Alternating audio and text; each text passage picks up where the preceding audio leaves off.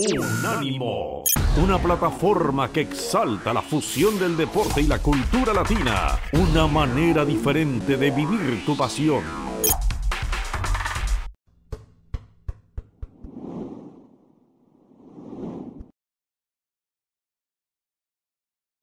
Regresamos amigos, aquí estamos en los mero mero de la raza. Bueno, sobre la pregunta del clásico nacional entre América y la Chivas, si es el más importante para el continente americano, ahí está en pantalla, lo miro aquí en mi monitor, para que usted nos diga, estos son los resultados que por ahora tenemos, ustedes los están también eh, teniendo allí, 46.7, 33, dice, no ninguno, 33.3. El otro es, eh, ahí me ayuda don Dani porque tengo cubierto 33.3.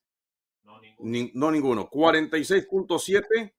Sí, Fla, Flu, Boca River, 20%. Fla, Flamengo, Flamengo frente al Fluminense. Sobre el clásico, a propósito de lo que, cómo saltarían a la cancha, eh, estaría Malagón en la portería, estaría Layun Reyes eh, también Sebastián Cáceres, bueno, falta ver la consideración médica porque ayer nos decía Leo que, había salido también un poquito golpeado.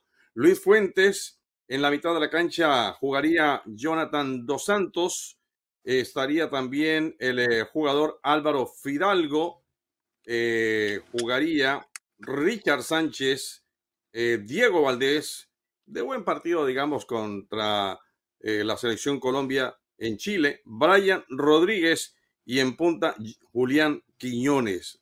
Chivas formaría con Miguel Jiménez, eh, Alan Mozo formaría con Antonio Briseño, que dice que pone mucha voluntad, Briseño, eh, Sepúlveda, que no jugó bien en la selección mexicana, eh, el Chiquete Orozco, que tampoco jugó bien, Fernando El Nene Beltrán, Rubén González formaría con Jonathan Padilla, un poco más arriba, el Piojito Alvarado, del cual hablaba el técnico Paunovic, Cristian Calderón y en punta Ricardo Marín.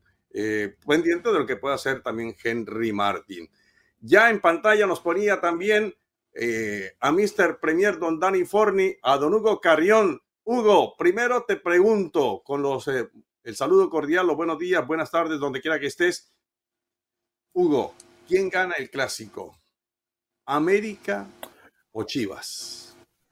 ¿Cómo están muchachos? Un gusto arrancar mi viernes con ustedes. Sirra Omar, un abrazo como siempre. Eh, a Dani Forn en la producción de Sergio también. Eh, a ver, tengo que ser sincero. Eh, si la gente de Guadalajara cree que por ese 3 a 1 de la liguilla puede llegar como favorito, me parece que se estará equivocando. Creo que lo va a ganar América. Y creo que de forma contundente. ¿En serio? ¿Piensas lo mismo, Israel?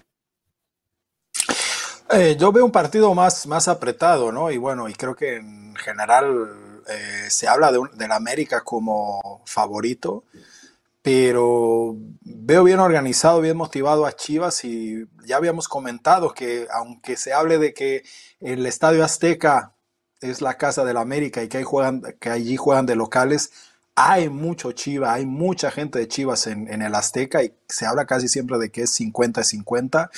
Lo que pasa es que mi papá es de las Chivas. Yo quisiera que ganaran las Chivas para darle alegría a él.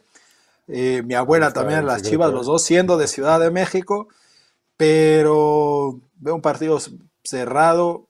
Me voy a quedar con el ánimo, con, con, este, con la pasión y voy a decir que va a ganar Chivas. No es, una, no es un análisis tan futbolístico. Bueno, muy bien, más, más, de sentimiento que, de razón. Conozco más de sentimiento que de razón. En, la ciudad de eh, México bueno, Hugo. familias enteras que son fanáticas de las chivas. Sí, sí, cierto. Yo soy de Pumas. Yo soy de Pumas. Hugo, la invitación es porque hay que hablar de la Premier League. Vuelve otra vez la liga, para mí la más importante del mundo, por lo menos la de mayores eh, emociones. Sé que de pronto por ahí Sergio pensará lo contrario con relación a la Liga de España. Mayor dinero. Sí, claro que sí. Eh, o de pronto Israel dice que la de Alemania, en fin, conceptos, para eso estamos. No, no, no. Pero, Mr. Premier, don Hugo, por favor, cuéntenos cómo viene la jornada. Bueno, una jornada muy atractiva, ¿eh? que arranca ya con el Wolves contra Liverpool, un partido que creo que bajo otras circunstancias era mucho más parejo, sin embargo, este Wolverhampton ha querido empezar a reinventarse, ha tenido buenos jugadores. Vamos a ver si mañana eh, puede demostrar que está para dar ese, ese paso. Después veremos al triple campeón, al campeón de Europa, al Manchester City contra el West Ham. Es un buen reto para este Manchester City. ¿eh? Va a ser un partido complicado, no va a ser fácil. Parece ser que Edson Álvarez o Eddie, como le dicen allá en Londres, será titular. Es un buen reto para él jugar contra un equipo que tiene mucho la pelota, eh, va a correr mucho, va a trabajar mucho y vamos a ver si, ofrece una buena exhibición. Edson Álvarez que lo ha hecho bien, ¿eh? no sé si con pero al menos las presentaciones que ha tenido previo a la jornada o a la fecha FIFA lo hizo bien el, jugador mexicano. Eh, el equipo de David Moyes, sí, David Moyes con un equipo que está punteando. Suena raro, pero es la verdad, el equipo de David Moyes lo está haciendo bien, tiene buenos jugadores, a pesar de que se quedó sin Declan Rice está arrancando bien la temporada. Y después, eh, como bien saben, el Arsenal, uno de los candidatos a quedarse con el título, jugará el domingo contra el Everton. Ahí sí veo un nivel muy, muy disparejo. Everton va a estar peleando casi toda la temporada por no descender, mientras que el Arsenal, bueno, ya sabemos que estará peleando por el título. Y un partido al que creo que hay que ponerle mucha atención es sin duda la visita del Brighton a Old Trafford contra el Manchester United. Creo que el Manchester United, si subestima un poco al Brighton, se va a llevar una sorpresita. Brighton se desprendió de buenos jugadores, pero aún así, el equipo de, de Servi ha sabido encontrarle la vuelta y está jugando bien, aunque el otro día perdió 3 eh, a 0 justamente contra el West Ham, pero es un equipo muy complicado y yo creo que mañana Brighton se puede llevar algo más que el empate de Old Trafford. ¿eh? Vamos a ver, vamos a ver. Y el Fulham de Jiménez va contra el Luton Town, ¿no? Así es, un, partido que creo que Luton llega como víctima y la duda que ahí me genera es saber si Raúl Jiménez, por su actividad que tuvo con selección, también puede ser titular, ¿no? Con el equipo de Marco Silva. Ya. Israel, tienes ahí a, Hugo Carrión para hablar de la Premier y también del The Best. Suele, suele ser como que automático, ¿no? Que en Inglaterra los entrenadores eh, dan por hecho que el jugador que viajó, sobre todo el que dejó el, continente, no juegue, ¿no? Me parece que va a ser difícil que, vaya a jugar. No sé lo de Álvarez. A mí me gustaría saber, eh, tú cómo ves, se habla mucho de Álvarez, ¿no? Que está teniendo un gran nivel en la Premier League. Y decíamos antes cuando analizábamos a la selección mexicana que hay jugadores que brillan mucho en sus equipos y que no brillan tanto en selección. Yo vi jugar a, Álvarez muchos partidos de, de, Ajax, lo estoy siguiendo ahora con el Fulham. Para ti, a mí se me hace que el nivel que presenta en selección no es el mismo que en clubes, que está un poco mejor. Que me dijeras también, bueno, desde ahorita podemos ya hablar de, algún favorito que tú estés diciendo, será la gente de, Arteta, será la gente de, de Guardiola, y sí, que, no, y que nos cuentes finalmente, ¿no? Eh, ¿Quiénes son los candidatos a The Best? Pues mira, Irra, te mando un abrazo. Eh, respecto a lo que comentabas de Edson Álvarez, a mí sinceramente me parecía que su llegada a la Premier le iba a costar mucho trabajo, que iba a adaptarse poco a poco y además con Mois, que no había tenido una buena experiencia con Javier Hernández, a quien lo relegó, no se nos puede olvidar ese, tema, lo, relegó y termina medio que provocando también un poco su, salida del, United.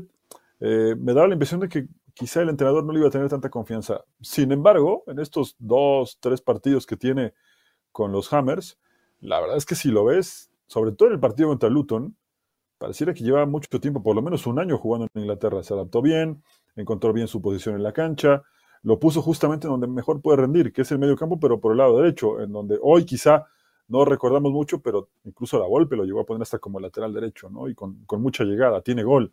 Entonces creo que eso puede aportar bastante al equipo de David Moyes, ¿no? Eh, luego lo otro, eh, no sé, esto sí también me llama la atención, saber que en Inglaterra, sobre todo, como dices, cuando hay fecha FIFA, los jugadores que van a Sudamérica, en este caso a la CONCACAF, les cuesta mucho integrarse, porque eh, recordemos que en Inglaterra muchos de los equipos descansan el martes, otros descansan los miércoles y el trabajo pesado es el jueves, que es justamente cuando ellos vienen volviendo, entonces no les da tiempo de formar parte del interescuadras, ¿no? Generalmente se quedan fuera del once titular y, ahí es donde creo que podría tener cierta desventaja. Sin embargo, el rival de mañana va a ser muy complicado, entonces yo creo que Mois no va a arriesgar. Puntualmente con, con Edson Álvarez no va a arriesgar y lo va a poner desde el principio. Con eh, Raúl Jiménez en el Fulham, no lo sé.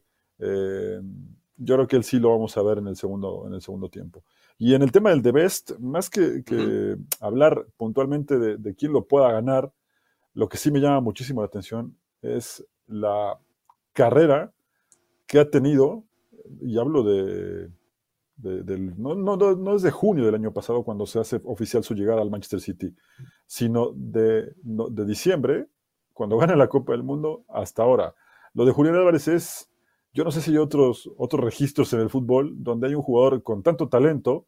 Yo sé que, a Isra no le gusta mucho que hable de Guardiola porque no le gusta tanto, pero tiene cierto mérito que haya potenciado sus, cualidades. Ya era un buen jugador, en River era un buen jugador, pero hoy es otro jugador. Es un jugador de talla mundial, fue goleador en su primer Copa del Mundo, pareciera que llevaba tres en la mochila, es, sin ser titular, un gran referente en el ataque del Manchester City, colabora, además hace justamente lo que Haaland no, ¿A qué me refiero? Que baja a buscar la pelota, se tira a veces como enganche, genera peligro, va a presionar a la salida de los defensores. En fin, es un delantero muy completo y que creo que Guardiola lo ha potenciado todavía más. Estoy seguro que no lo va a ganar porque lo va a ganar Messi, pero que haya un jugador como él es para ponerle mucha atención. ¿eh? Muy bien, entonces ahí están los eh, candidatos por el lado de la Premier League para el Debex y la manera como lo expresa eh, también Mr. Premier sobre lo de Álvarez, que me parece, creo que el Real Madrid parece que ya estuviera buscándolo, ahora sí o no. Eso se ha comentado en los últimos días en diferentes medios en Inglaterra. Tratarán de blindarlo, tanto a él como a Haaland. ¿no? Sabemos que por cuestiones monetarias los dueños del City no tendrán más que sacudirse un poco la solapa y dejar caer unos cuantos millones en la renovación del contrato pero después está también ese tema de jugar en equipos con mucha más prosapia, ¿no? Hay que decirlo. El City es un equipo grande en Inglaterra, con mucha historia, pero que recién se está calzando el, traje de, equipo importante en Europa. Esa es la verdad. Entonces, eh, si llega un equipo como el Barça, como el Real Madrid, el mismo Milán, que está resurgiendo, evidentemente a los, a los jugadores les va a llamar la atención. Muy bien. Ya nos está jalando las orejas don Dani Forni. Don Hugo, muchas gracias, muy amable. Un abrazo para los dos. Buen fin de semana. Por acá nos encontramos el viernes. Perfecto. Regresamos.